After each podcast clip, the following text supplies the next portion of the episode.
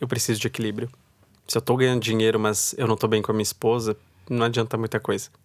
Se eu vejo meus pais que não estão bem, e mas eu tô ganhando dinheiro, eu tô viajando, não faz sentido. Para mim, equilíbrio é a palavra que me move hoje.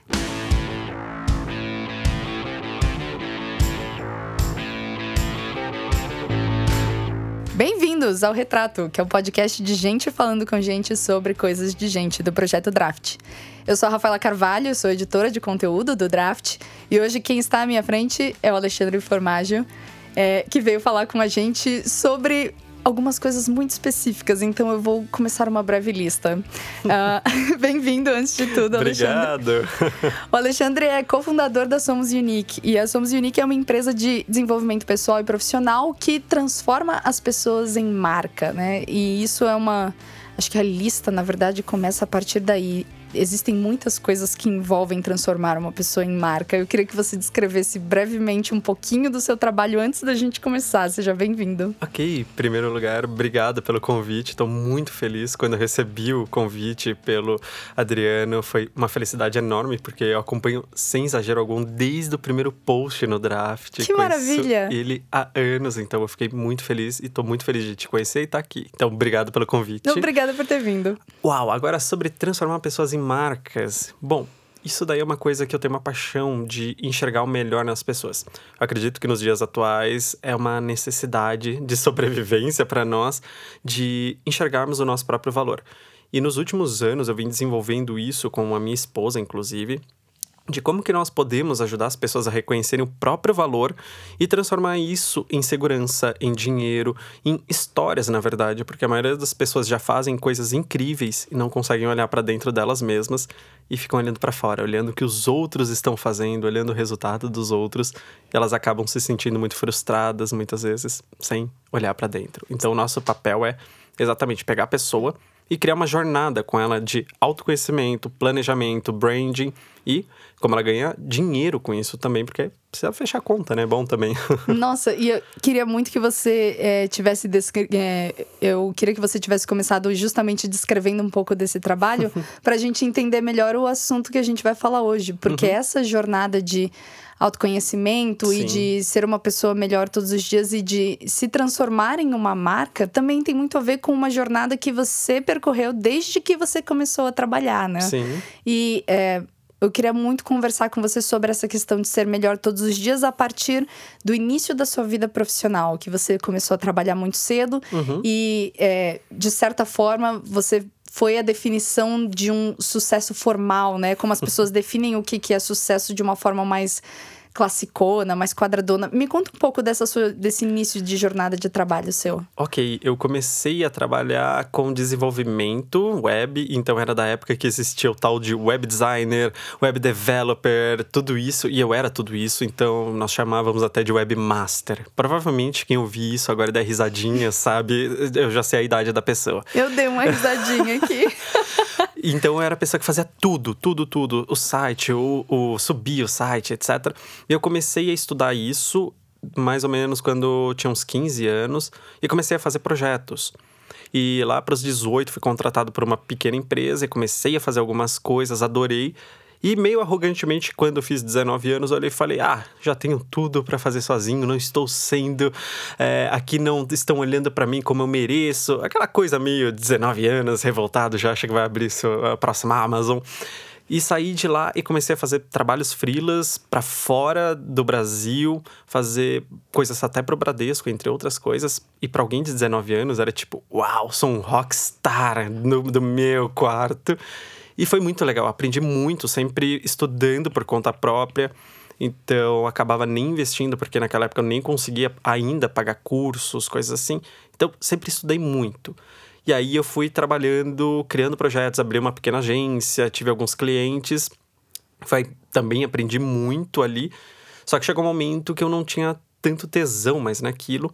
E eu tinha participado de alguns eventos de empreendedorismo, ajudando a organizar. Em 2008, eu olhei e falei: olha, tá surgindo uma tal de redes sociais aí, olha, esse Orkut aí, acho que dá para o pessoal começar a ganhar dinheiro. E aí, em 2009, 2008, eu criei um projeto chamado Social Media Brasil, que era um evento, e o, o nome da empresa na época, Media Education, surgiu um dia antes de lançar o evento, porque, tipo, ok, eu preciso batizar até alguma empresa assinando. E foi muito legal, porque na época era quando as redes sociais estavam começando a surgir, só tinha o Orkut naquela época. E eu percebi que as empresas poderiam ganhar dinheiro com as redes sociais que hoje é algo extremamente óbvio e que todo mundo Sim. sabe, mas uma década atrás, mais de uma década atrás, ninguém pensava nisso. Era um espaço de conexão só interpessoal, né? Exatamente. E só tinha um evento na época que era da Info, que era focado muito mais em CEO, CMO. E eu fiz o evento focado em pessoas que iriam pôr a mão na massa, digamos assim.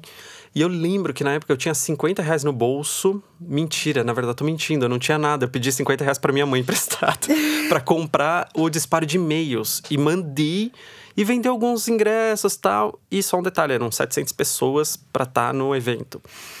E aí, tipo, eu tava vendendo uma coisa, outra, tal. Eu falei, meu, fiz merda. e aí, consegui todos os fornecedores para pagar na semana. E aí, uma grande empresa do mercado disparou um e-mail. Naquele dia eu vendi 400 ingressos no mesmo dia e não parava de tocar o telefone. Minha mãe veio ajudar, meu pai veio emitir nota fiscal, veio a família inteira. E foi muito legal. E a partir daquilo, eu comecei a desenvolver um dos maiores eventos que teve de redes sociais na América do Sul. E foi muito interessante toda a mudança que eu demorei anos para perceber que eu tinha plantado uma coisa que gerou muito do que a gente tem hoje de é, digital no Brasil. Eu demorei mais ou menos, sei lá, 7, 8 anos, depois de ouvir muita gente falando Formar, você fez um dos eventos mais importantes. E eu virava e falava: Ah, nem é tudo isso. Ah, ah, ela é legal, mas. Sempre tinha um mas ali, sempre tinha uma, uma, uma explicação. E naquele momento eu comecei a crescer, comecei a ser chamado por pessoas para dar palestra, para fazer um monte de coisa. E aquela coisa que todos nós temos dentro de nós, o ego, começou a crescer. E ele cresceu demais, esse é o problema. E aí, passou uns anos e eu comecei a perceber que eu tinha me acomodado no que eu tinha criado porque eu achava que eu era invencível, de certa forma. Que eu porque olhei... você tinha até criado eventos para grandes redes sociais, né? Como o Facebook, Sim. o Twitter, o Tumblr, né? Sim, eu fiz o primeiro evento do Facebook no Brasil, do Tumblr, eu fiz evento para o Twitter, tive patrocínio do Google tudo isso. E para mim era meio comum. Eu não me enxergava com essa grandeza que eu enxergo hoje. Só que ao mesmo tempo tinha um quê de arrogância, de eu sou novo, tô ganhando dinheiro, as marcas grandes estão ao meu lado. Eu não percebi que, de certa forma, me acomodei. E foi passando tempo, meus projetos foram meio que ficando para trás. E eu demorei muito tempo, isso me doeu muito. Eu, é, eu diria que dois anos atrás eu percebi isso, dois ou três anos atrás, que eu percebi como isso me doía de tipo, poxa, mas eu fiz tanto pelo mercado, como assim eu tô ficando para trás? E, e, foi uma coisa importante enxergar, tipo, o que eu fiz, mas. Então, você não vai viver do passado. Parece aquela coisa de jogador de futebol que faz um gol aquele gol lindo e passa a vida inteira contando na festinha, sabe? Fez o gol decisivo hum. e aquele vira o grande. Sim, ele quer contar em toda a festa. Tipo, não, não, mas o gol que eu fiz. Então, o gol já passou faz tempo, já o campeonato milhões... já acabou. Já acabou faz tempo. Isso me fez é, perceber várias coisas. Uma delas, o quanto eu não olhava o que eu tinha feito verdadeiramente e o quanto eu tinha me acomodado ao mesmo tempo. Tinha muitas coisas acontecendo na minha cabeça. E aí ainda continuei com a Media Education, fazendo eventos, é, na área de planejamento, na área de métricas, entre tantas outras você coisas. Você pode explicar brevemente o que, claro. que é a Media Education, que foi a claro. primeira empresa que você fundou, sim, sim. né? Era uma empresa focada em eventos na área de digital. Então, assim, era o Social Media Brasil, teve evento de Facebook, de métricas, de e-mail marketing, várias coisas. Porque aí foi chegando a crise no Brasil em 2014 e eu peguei o Social Media Brasil, que era grande, e quebrei ele em menores, porque eu entendi que não ia começar a fechar conta, que patrocinador ia, é, ia cortar verba, as pessoas iam deixar de viajar do Brasil para vir para São Paulo, coisas assim. E eu fui quebrando ele em pequenos eventos, para ficar mais fácil de se pagar e dar lucro. E aí chegou mais ou menos há uns três anos atrás, eu não estava mais me conectando com a minha própria empresa. Alguma coisa estava errada e eu não conseguia entender o que, que era. E eu não tinha mais o tesão de inovar, não tinha tesão de fazer as coisas acontecerem. Até que eu entendi que é como se a história já tivesse sido contada. Para mim é como se eu estivesse fechando ali uma porta de uma história. Então, assim, quando ela fez 10 anos, para mim é, é tipo, ok, eu já fiz o que tinha que fazer aqui. Eu já entreguei, já formei muita gente, tenho um orgulho hoje do projeto que eu criei, mas obrigado, foi isso. Uhum. E aí, o ano passado, oficialmente, eu meio que deixei ela para lá E foi, tipo, uma virada na minha vida, de quando eu aceitei que ela não fazia mais parte de mim. Ou seja, foi um processo de, primeiro, ter sido uma pessoa que fez algo que foi muito grande, embora você não tenha percebido imediatamente, né? Mas você criou algo muito incrível que inflou seu ego e fez você falar: Nossa, mas eu sou muito incrível, eu sou um prodígio, olha só o que eu estou fazendo. Quem é o Ted perto do meu evento? Perto de Alexandre Formaggio. E aí, na verdade, isso acaba é, acabou transformando você em uma pessoa que você diz que se tornou muito arrogante, né? Uhum. E a partir disso, é, você começou a perceber que as coisas não estavam mais funcionando da forma como na sua cabeça a princípio deveriam funcionar? Sim, tem muito disso, mas a parte do arrogante era internamente. Eu nunca, por sorte, externalizei. Nunca dei o famoso carteirada. Era dentro de mim aquele sentimento de. É, poxa, por que, que o mundo não está devolvendo? Nossa, mas por que, que as pessoas não pensam? Sabe aquele papo de, tipo, quando você ficou para trás e você quer continuar e e foi uma coisa sempre que me corroeu mais por dentro. Eu nunca coloquei, dei carteirada em nenhum lugar. Cheguei, sei lá, no Cinemark e falei, então, dono da Media Education paga meia. Nunca fiz isso. você até me falou, quando a gente estava se preparando para essa entrevista, o quanto você sentia que era uma ofensa as empresas não virem atrás de você. Nossa, verdade. E, e eu queria que você me falasse um pouco, então, que é uma arrogância muito interna, foi algo muito que te corroeu por dentro. E um pouco desse sentimento de, poxa, eu fiz tudo, eu fui muito muito incrível nisso aqui, como que as pessoas não estão louvando o meu nome? Me conta um pouco desse processo interno. Nossa, é, me sinto na terapia. Ela acabou de jogar para mim uma bomba que eu falei. Meu Deus. Mas foi mais ou menos isso mesmo, de esse sentimento de você olhar e falar, cara, eu fiz. Como assim as pessoas não estão olhando? Como assim as pessoas não sabem? E isso foi uma coisa que realmente me corroeu por dentro. E eu não tinha coragem, por exemplo, é, de contar para ninguém. E na época eu não fazia terapia. E era uma coisa exatamente de, poxa, por que, que as grandes marcas não estão me buscando e estão buscando aquele outro evento novo, por exemplo? E demorou anos para eu ver que eu estava fazendo o mínimo possível, enquanto o, enquanto outro evento novo estava fazendo um puta projeto. Projeto que até eu admirava. E você falava, pô, é óbvio que eles merecem. Demorou algum tempo para eu, pra eu ter essa posição, mas depois de um tempo eu enxerguei que eles estão batalhando. Eles merecem o patrocínio, não sou eu. Eu não tô fazendo nada, na verdade. E tem um ponto que é. Eu nem fui atrás deles. Muitas vezes eu era tão arrogante do tipo. Nossa, mas os meus projetos são incríveis, as empresas têm que me procurar. Eu nem marcava uma reunião. Eu reclamava que a empresa não, me, não fechava. E, obviamente, minha vida financeira não estava muito bem. Então, eu ficava reclamando, não fazia nada a respeito. E por dentro me doendo. E era um mix de sentimentos que eu fui entendendo ao passar dos tempos que eu preciso trabalhar isso. E tá tudo bem, eu não sou, eu não me acho alguém pior, é só que eu tenho sentimentos, como todas as pessoas, e preciso resolver isso e viva a terapia. Uhum. É, e acho que e aí é que começa, acho que um processo interessante pelo que você também descreveu para mim antes da gente começar essa gravação, né? De quanto você percebeu que você é, ser bom em um determinado momento, ser a pessoa que fez aquele gol naquele uhum. momento, não era o suficiente, era preciso aprender a ser melhor todos os dias, né? E esse que é o, o desenvolvimento, seu desenvolvimento pessoal e profissional, e foi a partir daí que você percebeu que era necessário, né? Sim, isso que você falou é o que nós falamos muito das empresas. Então é aquela coisa do ah, Kodak, que pô, fez, criou câmera, nananã, ficou para trás. Mas isso é a realidade de pessoas também. Nós discutimos tanto de, sobre empresas e nós esquecemos que as empresas são feitas de pessoas. E essas pessoas muitas vezes não entendem que elas vão ficando defasadas. Quando nós fazemos o mínimo, nós estamos ficando para trás. Tudo que você sabe hoje e eu sei, daqui um ano já mudou muito. Então, assim, às vezes alguém com, sei lá, cinco anos a menos que você pode chegar aqui e pegar seu lugar, porque a pessoa é prodígio e tá estudando e fala três línguas. E muitas vezes a gente não quer enxergar isso. Exatamente porque a gente quer pensar que eu sou relevante, a minha história.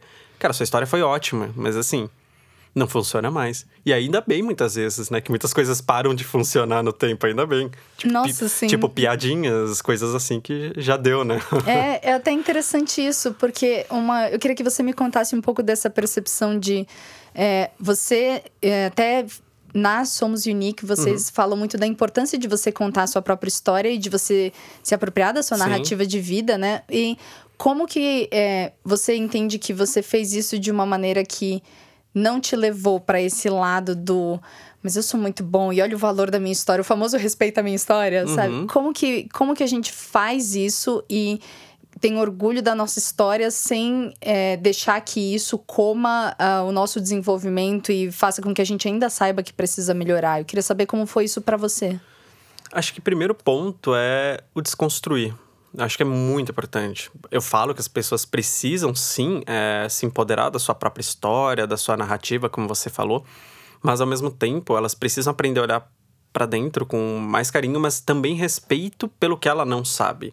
Então, por exemplo, eu sei que eu não escrevo super bem. Eu faço, eu gravo vídeo, podcast, entre outras coisas, e eu assumo que eu faço muito bem, como eu dou palestra. Mas escrever é uma coisa que eu sei que eu preciso melhorar e muito. Então, quando eu entendo quando a pessoa consegue se apropriar da sua história, ela começa a ter um senso mais crítico, mas não aquele crítico gratuito para te diminuir. Ela começa a ter um senso mais crítico de eu posso ser melhor nisso. Como que foi isso pra você? O que que você descobriu sobre você? Quantas horas tem de podcast? Só pra... O tempo que quiser. Vai ser o Senhor dos Anéis versão estendida. Ouvintes, apertem os cintos. Vamos lá. Uau, você diz na, na terapia o que, que você prefere? Me ajuda, que- funila, me dá um filtro. O que, que foi uma coisa que você descobriu sobre você nesse processo que, assim, é, meio que foi ardido de entender? De, putz, essa, essa coisa sobre mim é algo que eu não tinha percebido e que, é, se eu não trabalhar isso muito bem, talvez eu não conhe- me conheça por inteiro. Existiu alguma coisa assim? Sim, essa parte acho que do ego e vou chamar de da criança mimada, pra mim foi muito importante. Eu entendi que eu ainda tenho um pouco disso, uma desconstrução de muitas vezes eu quero fazer o mínimo esperando o maior resultado, porque como aos 18 anos eu ganhei dinheiro, fui, dei, eh, fiz projeto para Barcelona, fiz trabalho para Bradesco, eu cresci olhando que o mundo era muito mais fácil. Ah, não. Poxa, se eu tenho um bom trabalho, óbvio que vai, vai pingar. Afinal, a sociedade fala quando você tem um bom trabalho, tudo vai dar certo. Eu não entendi que essa dinâmica não funciona mais. Ter um bom trabalho é o mínimo hoje em dia. E isso foi a coisa que mais me doeu, quando eu entendi que eu tava fazendo o mínimo, esperando o máximo, e que eu precisava entender que eu tinha que crescer. E assim, a palavra era crescer. Que eu tinha quase que uma mentalidade de uma criança que, tipo, não quero fazer essa tarefa. Como assim? Alguém pegou meu brinquedo? Então, foi isso para mim foi uma das coisas mais importantes de entender que eu precisava desconstruir, entender que eu precisava me tornar adulto verdadeiramente. Porque a gente tem essa coisa do, ah, você fez 18 anos, você se tornou adulto. Eu aprendi muito na terapia, que não tem nada a ver. Tem gente que, sei lá, pode ter 50, 60 anos e não se tornou adulto. Uhum. É, sobre, sobre. Isso é, foi muito importante. Outro ponto, a coerência, como a gente conversou antes, de aprender a me ouvir mais. E quando eu comecei a me ouvir mais, eu percebi quanto de coisa que eu falo e muitas vezes eu não aplico. Muitas coisas que é um discurso muito bonito, mas no dia a dia não, eu não faço isso. Então, O que que você já falou que você, na hora que saiu da sua boca, você falou, tipo, putz, eu fui muito hipócrita agora? Então, não sei te dizer uma coisa específica, mas há duas semanas atrás, por exemplo, eu tava gravando um vídeo e lá um discurso, ah, aquela coisa, as frases amarradas tal. Até que eu tive que parar o vídeo e falei, eu não concordo com isso verdadeiramente, não, não dá. Da mesma forma que hoje eu e minha esposa, dentro de casa, gente- nós tem, conversamos muito sobre o que nós falamos, o que nós fazemos. Então, desde nós nunca mais baixamos, por exemplo, um, um livro pirata. Não existe mais isso pra gente. Muita coisa a gente olha o que a gente faz e a gente fala: isso não é o que nós acreditamos verdadeiramente. Estamos fazendo errado. Estamos é, prejudicando alguém. E, e a parte boa é que você se torna uma pessoa melhor. A parte ruim é, é como se você tivesse alguém falando na sua cabeça o tempo inteiro. Então, cada vez que eu tô falando, muitas vezes eu tô opa, isso daí você não acredita verdadeiramente, ou você não aplica. E dói, porque é como se você fosse confrontado o tempo inteiro. Tem alguma coisa que você que foi muito definidora de você de você ter deixado de acreditar ou uma percepção muito grande da sua vida de algo que mudou desde que você é, decidiu aplicar esse esse é, autoconhecimento na prática? Assim, teve alguma coisa que você falou tipo, eu sempre acreditei que as coisas fossem do jeito A, mas na verdade são do jeito B.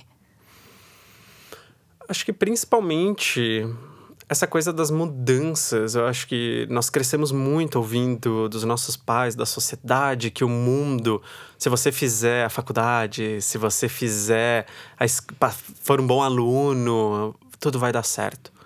E Nossa, quando... eu cresci ouvindo isso. Então, né? E se você fizer pós-graduação e se você tiver dois filhos e tiver um apartamento comprado e trocar de carro a cada dois anos, tudo vai dar certo. E isso é uma desconstrução diária de entender que eu não tenho controle algum do que vai ser minha vida daqui um ano, seis anos, dez anos. E eu acho que isso ainda é um conto de fadas para muita gente que não entendeu o que está se tornando o mundo. Não que dê para entender o que está se tornando o mundo, mas é entender que a dinâmica mudou tanto que é o que eu tava falando, do fazer o mínimo, é, você tá ficando muito para trás, de você não saber mais o que vai acontecer com a mudança de tecnologia, com a mudança de governo, com a mudança é, de cultura na sociedade, de tudo isso. Nós não temos controle algum do nosso futuro mais. Não existe mais essa história de Hollywood que você se forma, faz uma família, compra a casinha branca, a casa com a cerquinha branca na frente e vai dar tudo certo. A gente não sabe. A gente está falando num. Estamos num país que mais de 13 milhões de pessoas estão desempregadas e muitas delas bem formadas, em excelentes faculdades. E como que você vira para um engenheiro que está desempregado há anos, depois de ter pago milhares de reais no curso, e você fala, ah, não, vai dar tudo certo. Não, vai dar. Que isso, tá, tá ótimo, vai dar certo. Se você tem uma boa qualificação, vai dar certo sim. Essas palavras não funcionam mais. Isso não existe mais, né? E isso, na verdade, eu penso muito até na minha história pessoal, porque eu fui uma dessas, dessas crianças que cresceu ouvindo, estude bastante para fazer uma boa faculdade, para ter um bom emprego e ter a casa própria aos 30 anos, né? Casa com um carro na garagem. Uhum. E é, em 2014 foi o, eu virei uma, uma jornalista freelancer desde 2015 em 2014, isso tudo foi provado contrário para mim, né? Eu, eu, que era uma pessoa que era muito elogiada no uhum. emprego uhum. e tinha sido promovida e todas as coisas, e foi o ano que bateu a crise econômica uhum. no Brasil. E eu perdi um emprego que eu gostava muito, e aquilo foi um choque para mim, não pela perda do emprego em si, mas pela necessidade de viver esse luto de que uma narra essa narrativa não existe. Que é preciso entender essa aceitar essa falta de controle, né? E isso é, é um processo muito difícil quando o mundo, o único mundo que você conhece é o dessa narrativa. E aí você se sente totalmente pelado, né? Chegando nesse mundo real, fala, mas não foi assim que me disseram que seria, né? Foi assim para você também? Então, eu, como eu vim sempre da questão mais de empreender, eu praticamente não trabalhei no mercado, então eu sempre tive essa coisa de já estar tá um pouco fora da curva. Mas é sempre entender que a minha história é uma coisa que se eu não quero trabalhar dentro de empresa, todo dia é uma batalha para eu estar tá criando uma história, criando uma, algo que vá me sustentar a longo prazo. E eu não posso ter enxergar esse ah não, aos 70 anos, não, eu preciso, é o que eu tô falando, é muito indeciso, é muito difícil entender o que é o futuro. Então eu preciso criar coisas agora para garantir o meu futuro. Porque a gente não sabe até. A gente não tem noção nenhuma. Não existe mais aquela história de. Eu venho de Osasco. Então, em Osasco, todo mundo antigamente ia trabalhar na Cidade de Deus, que era do Bradesco. E você entrava como office boy. Depois virava, sei lá, gerente, diretor, e você praticamente morria dentro do Bradesco. e a sua família ia junto. Então, assim, o seu filho ia para dentro do Bradesco, estudava no Bradesco e fazia tudo isso isso não funciona mais, você não tem essa certeza. Essa linearidade não existe, né? Não tem, não tem. Você, pode ter, mais uma vez, um excelente currículo e a empresa pode fechar, pode ser comprada, você pode ficar na rua. E por isso que eu falo tanto das pessoas se apropriarem da história e, de certa forma, se tornarem uma marca. É para você ter opções. É você aqui poder hoje trabalhar com o draft, mas poder fazer outras coisas. É o formagem que pode dar uma palestra, que pode viajar e fazer não sei o quê. É você ter maior controle sobre o seu futuro. Porque a gente não sabe se CLT vai existir da mesma forma daqui, não vou dizer nem 15, daqui 5 anos. E o que, que vai ser, como você falou, de, do se sentir pelado quando mudar mais ainda as regras e você vê que você vai ter que trabalhar, sei lá, talvez 10 horas por dia para ganhar mil reais. Você se formou e não paga nem o que era a mensalidade do seu MBA. Exatamente. E quais que são alguns dos atos que na sua vida hoje você, a sua esposa, in, inclusive com a marca pessoal que vocês criaram para vocês, o que que você considera que são atos que te tornam melhor todos os dias? Algumas coisas que não são nenhuma novidade. É coisa que já é falada há muito tempo e a gente não leva a sério. Desde meditar quando acorda. Então, assim, é, antigamente eu deixava mais pro fim do dia, sei lá, que eu queria dar desculpa, que não, vou, vou, e não ia. Então, assim, acordar e meditar, mas criar um diário para mim, qual é a minha intenção do dia? E acima de tudo, todo final de semana praticamente eu faço reflexões do que que é, o que que eu tô fazendo, o que que eu fiz, eu tô no caminho que eu acredito verdadeiramente. Então, eu acredito muito na, nos estoicos, essa coisa assim do viver o dia mais com a simplicidade. Então, para mim é muito importante tentar me ouvir frequentemente. Não ter aquele exercício de daqui 10 anos eu revejo minha vida. É, é meio bizarro. É como se você estivesse num projeto que tá dando ruim e você continuar nele, você só vai ver daqui dois meses. Você fala, então, a máquina pifou faz tempo que você não percebeu. E eu não gosto de esperar muito sobre isso. Então, isso é importante, uma coisa que me ajuda muito na, na vida é diminuir o número de opções. Então, ter clareza o que eu quero para mim e diminuir o número de projetos, número de leituras, número de tudo, verdadeiramente, porque eu não gosto de ansiedade, eu não acho que deve ser normalizado.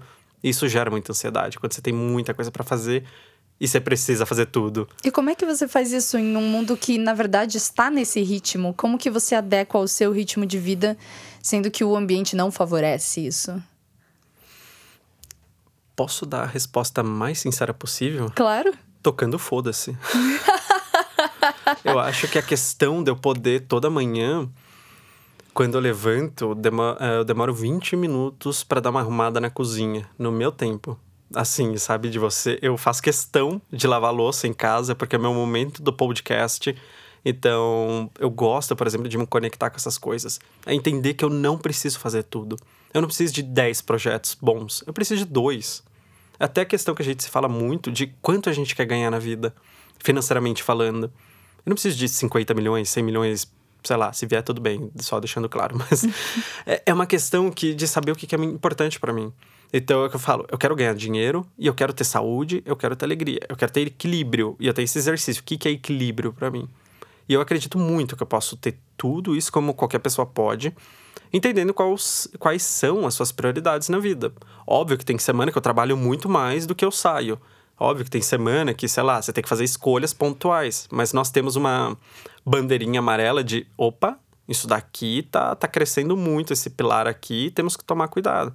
Então a gente tem toda uma dinâmica de eu não deixo de cuidar da minha saúde, vou para academia todos os dias, alimentação, entre outras coisas, porque não adianta eu ganhar dinheiro e minha saúde tá uma merda. Não adianta eu estar ansioso e não conseguir curtir as coisas que eu tô fazendo. Então, para estar tá aqui hoje, nós trocamos nossos horários. Fomos na academia antes, fizemos um monte de coisa para estar tá aqui realmente presente de coração, para não ser aquela coisa, vai, vamos, vamos, vamos, que eu tenho que ir embora já já, vai, pelo amor de Deus. Isso daqui é um momento para mim importantíssimo, então eu quero estar tá aqui. Intencionalmente, né? Sim, então entender que eu não preciso fazer tudo, eu preciso fazer as coisas certas. Então, é, nós temos na nossa parede uma tinha um, há uns meses atrás 12 post-its. Cada post-it era um projeto. Aí, alguns meses, a gente olhou e falou: Meu, sério, a gente não é uma empresa, um Titanic para ter 12. Aí a gente foi e derrubou 8. Aí, agora, essa semana, deve ter no máximo três. Três produtos, três projetos que nos encanta e que a gente fala: é isso que é a nossa empresa, é isso que faz sentido. Não adianta eu ter oito projetos ganhando por um. Você entrega mais ou menos, você tá ansioso precisamos disso daqui, desses três projetos, é isso que é a nossa vida. Mas isso é uma desconstrução de você entender o que você quer para você. Você acha que por muito tempo você atrelou o seu valor pessoal à sua capacidade produtiva? Repete a pergunta, por favor. Se eu... você acha que você hum. atrelou, em algum momento da sua vida, você acredita que você tinha muitos projetos e fazia muitas coisas porque você atrelava muito do seu valor pessoal à sua capacidade produtiva de resolver pendências e finalizar projetos? É, em algum momento já foi assim para você? Não. Na verdade, eu fazia muitos projetos para me sabotar. Me conta mais sobre isso. É, basicamente, eu percebi dentro de, de, de, tudo que eu fui descobrindo na terapia que uma das melhores formas que existem para você sabotar é você fingindo que tá fazendo muita coisa. Então, é quando você é perfeccionista, é quando você acredita que 10 projetos vão fazer você aparecer no mercado e você fala, ok, quantos desses saíram? Nenhum. Então, foi um ponto onde eu tive que enxergar e falar: eu não preciso fazer 10 projetos, eu preciso fazer 3 projetos é menos energia que eu gasto. Ou não, na verdade, eu ponho energia no lugar certo e é isso. Então, muito dessa coisa de criar muitas coisas era uma forma de você fingir que você era que eu era produtivo, me enganar que eu estou fazendo e muitas vezes não era. Eu estava parado no mesmo lugar. Eu falava até, fazia analogia que eu parecia um Titanic. Que eu parecia um Titanic, na verdade, de tão pesado que era fazer qualquer coisa, sendo que eu era um barco, eu, sabe? Tipo, é, sou eu e minha esposa, e a gente tinha esse peso de, uau, por que nada sai? Porque você tá tentando fazer 18 coisas simultâneas, você não tem uma equipe, você não tem tudo isso, e pra que, que você quer tudo isso? É, por que, que a gente quer tudo isso, né? Isso é, é interessante, eu já me, me flagrei, assim, várias vezes também, e acho que nesse mundo que a gente vive hoje, justamente com essas imprevisibilidades e com falta de garantias, né? A gente vendo, por exemplo, a CLT mudando e talvez chegando, correndo o risco de ela não existe mais em algum uhum. momento, a gente não tem garantias e, é, que a gente teria no passado de uma segurança financeira, por exemplo. Então é muito fácil você sentir que precisa abraçar muitas coisas para ter uma sensação de segurança que na verdade é de plástico, né? Ela é falsa, porque não, não importa quantos projetos você faça ou não importa nem quanto dinheiro você ganhe, nada, não existem fórmulas garantidoras de nada, né? Não, e esse foi um ponto importante de quantas coisas você estuda, que também foi uma coisa de eu não preciso estudar tudo. Eu sou a pessoa que quer comprar 478 livros na Amazon. Adoro uma promoção da Amazon. Não me avisem quando tiver promoção na Amazon, pelo amor de Deus, mais. Liga os alertas. E eu queria aprender muita coisa. Então, é, ah, esse curso é legal, esse livro é ótimo, mas eu preciso estar nessa imersão, mas eu preciso, eu preciso. E chega um momento que você olha que você está absorvendo, absorvendo, absorvendo, e você enxerga o caos que existe na sua cabeça e que você, mais uma vez, voltou a ser o Titanic, que você não consegue usar nada você tem tanto conhecimento, mas não consegue aplicar. Porque é tanta coisa acontecendo na sua cabeça. E para mim foi muito importante entender o que, que eu tinha que aprender verdadeiramente. O que, que eu preciso ser muito bom hoje. E tá tudo bem criar uma linha onde eu aprendo isso, depois eu aprendo isso, depois eu aprendo isso. No que, que você isso. acredita que você tem que ser muito bom hoje? Hum, eu assim, tem uma coisa particularmente que eu gosto muito, que é ser um comunicador. É uma coisa que me encanta antes de começarmos a falar aqui. A gente tá falando da Brené Brown e como ela é. Ela consegue falar de, de dados, que ela consegue falar de pesquisa de uma forma bem-humorada, de uma forma humana. É uma coisa que eu quero muito para mim. Ser cada vez um comunicador melhor. Porque isso encanta, isso segura a atenção das pessoas. E eu amo compartilhar conhecimento com as pessoas, então isso é coisa principal da minha vida hoje. Que demais. E, e para você, o, Acho que hoje a gente vive muito nesse mundo que quer definir o que é sucesso, o que, que é você ser uma pessoa de destaque. E isso também é algo que aos poucos, quando você vai adquirindo autoconhecimento, você percebe que não existe. É, que sucesso, na verdade, é uma grande ilusão, né? Porque o que a gente tem são momentos bem-sucedidos na nossa vida, mas que o sucesso não é o topo de uma montanha, né? Ele é uma constante caminhada. É, para você hoje, nesse, nessa jornada que envolve autocuidado e autoconhecimento e descoberta profissional, uh, o que, que você enxerga como uma vida que você considera bem-sucedida? Equilíbrio.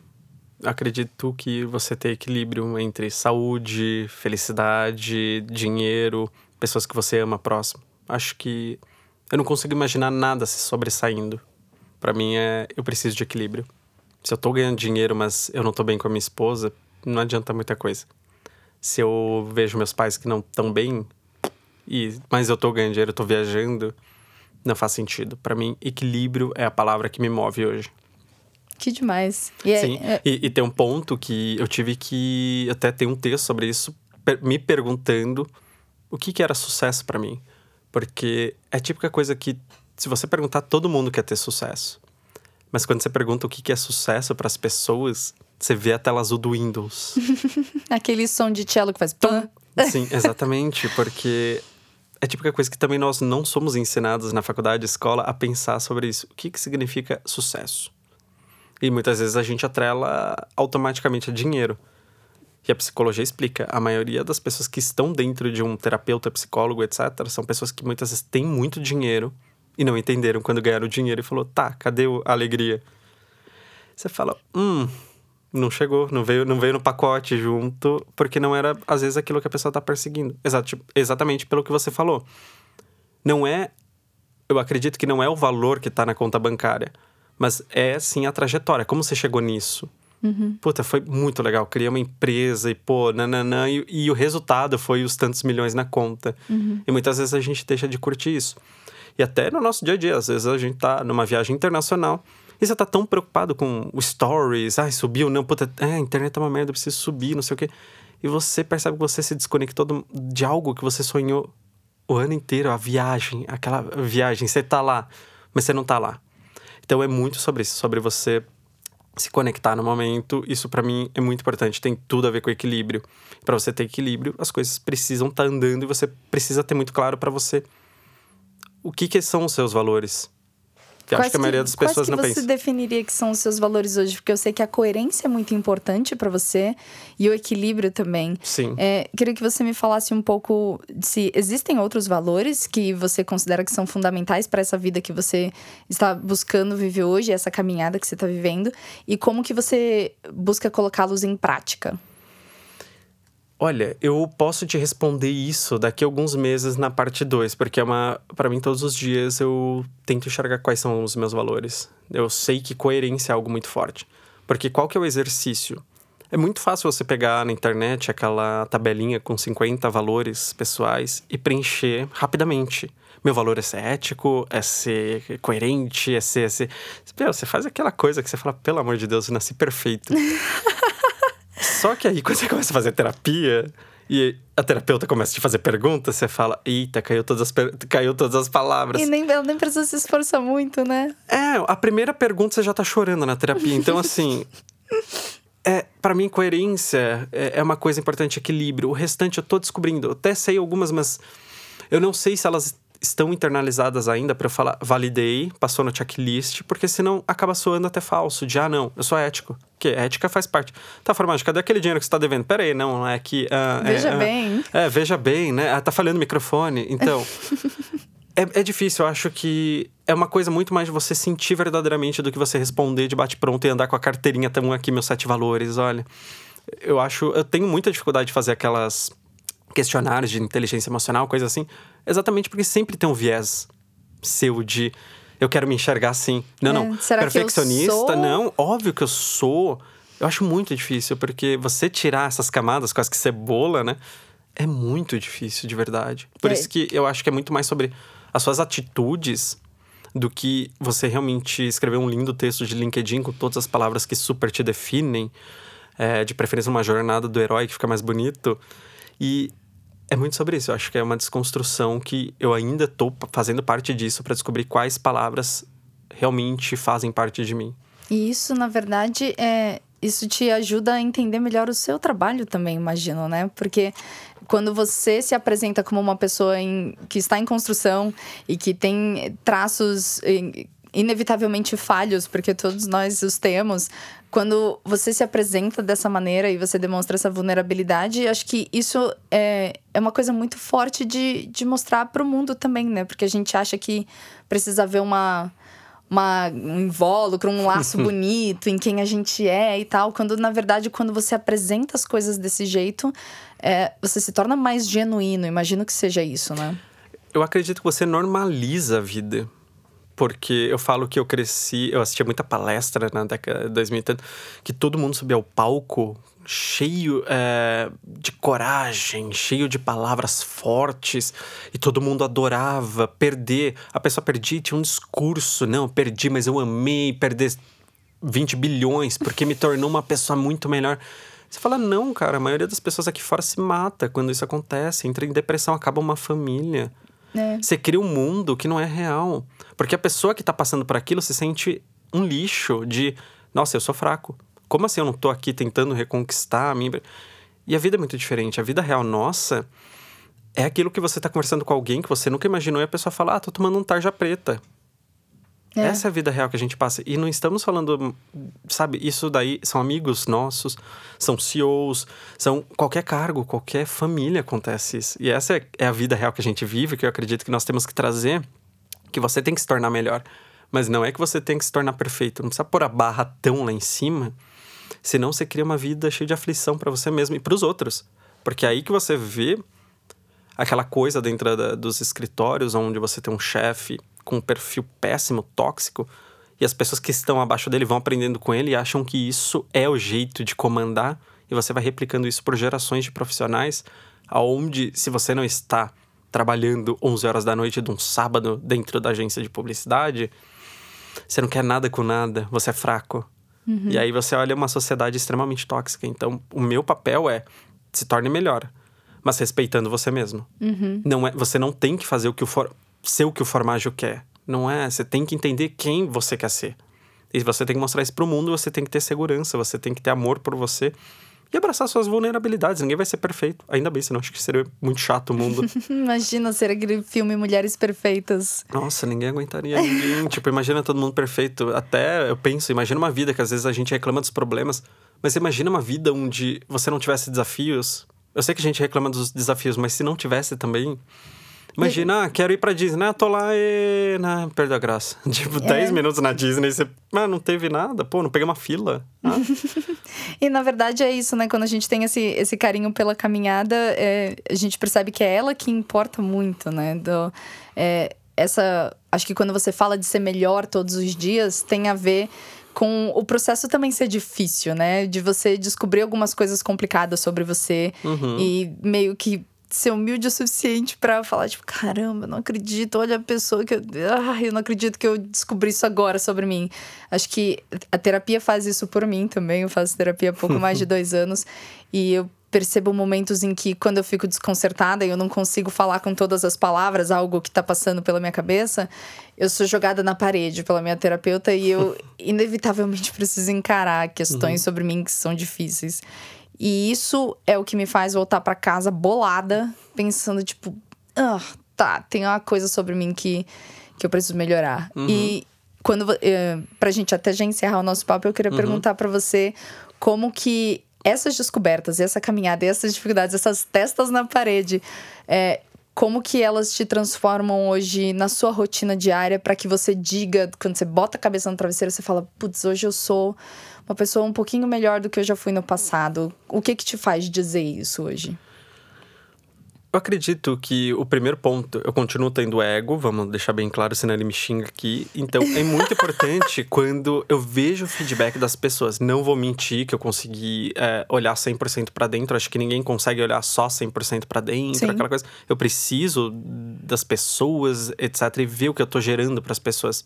E eu sei muitas vezes até o que eu gero para as pessoas tem um quê de ego ali de ver, uau, eu ajudei as pessoas. Então eu sei, eu sei que me move é o ego e eu cuido bem dele, dou comida, às vezes eu ponho de castigo. Mas outra coisa que eu faço muito são exercícios no fim do dia de olhar o que, que eu realmente fiz nesse dia. Eu olho com muito carinho e com crítica quando necessário, de isso daqui eu poderia ter sido melhor. Dispersei aqui, por que, que eu fiz isso, por que, por que, que eu não fiz isso? E eu tento olhar todos os dias o que eu faço. É um exercício de 10, 15 minutos de você anotar quatro coisas boas que você fez e o que que eu. Por que, que eu fiz isso? Por que, que eu não fiz? E olhar com mais respeito.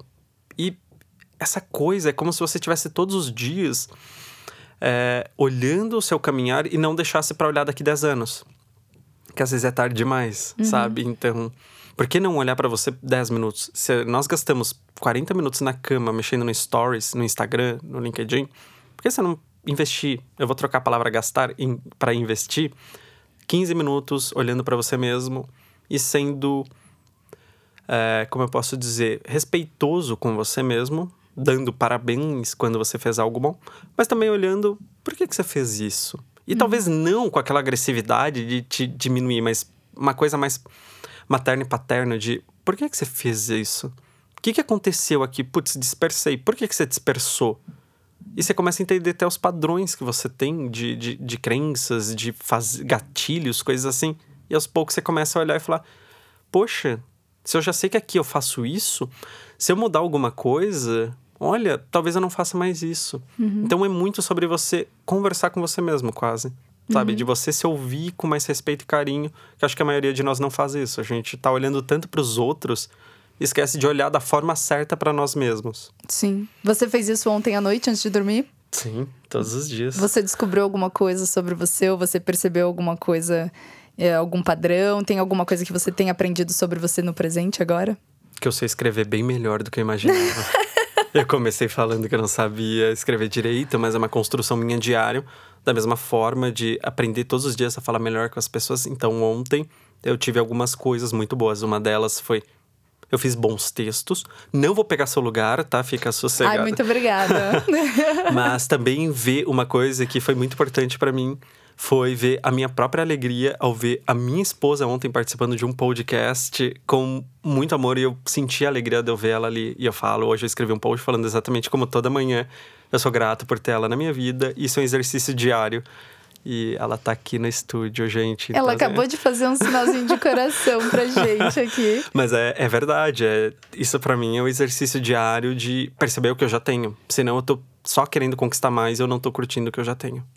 É verdade, acho que é isso, né? Olhar para as uhum. coisas com uma atenção plena e aprender a ter, a exercitar essa gratidão, né? A gratidão, a, a gente acha que é uma coisa que a gente precisa exercitar quando coisas boas acontecem, mas é o inverso, né? Quanto mais grato a gente é, mais as coisas boas, o, o mundo responde pra gente com coisas boas, porque a nossa percepção sobre o mundo começa a ser um pouco melhor lapidada, né? Acho que é mais é, ou menos por aí. Exatamente isso. Acho que, novamente, nós estamos a todo todo momento pedindo, pedindo, pedindo, pedindo. E sem notar que a gente já tem. Então, sei lá, quantas vezes eu pedi, ah, putz, eu preciso de um sócio melhor que eu, que me ajude nisso, nisso, nisso. Eu demorei aproximadamente seis anos para perceber que o meu sócio já, inclusive, morava comigo, que era minha esposa. E ainda tinha um pensamento extremamente machista, que era sempre a sócio homem. Tipo, nossa, cadê o sócio homem, sócio homem? Cadê, cadê? Então foi assim, muitas quebras quando eu olhei que, tipo, o a sócia já estava dentro de casa, já tinha uma puta capacidade e eu não tinha enxergado ainda. É isso, é melhor todos os dias. Nossa, Alexandre, muito obrigada pela sua presença no retrato. Obrigada por dividir a sua história e falar tão abertamente sobre essa essa jornada que na verdade nunca acaba, né? O caminho Ainda a gente bem. vai até o último dia da vida aprendendo. Então, agradeço muito pela conversa. Eu aprendi muito com você nas Obrigado. nossas conversas até antes da gente começar a gravar. Espero que a gente continue falando e que esse papo também inspire muita gente. Obrigado você, obrigado galera. Me sigam, por favor, que eu sempre estou compartilhando conteúdo. Então, arroba Formaggio, Alexandre Formaggio com um G só. É, Formaggio é de queijo, mas eu brinco que o meu queijo é falsificado. então, é só um G, gente. Ah, pode deixar que a gente vai deixar também as redes sociais e o site da Somos Unique também no post desse episódio. E é isso, a gente volta na semana que vem com mais um episódio do Retrato, que é o podcast de gente falando com gente sobre coisas de gente. Até lá, tchau, tchau. Tchau, tchau.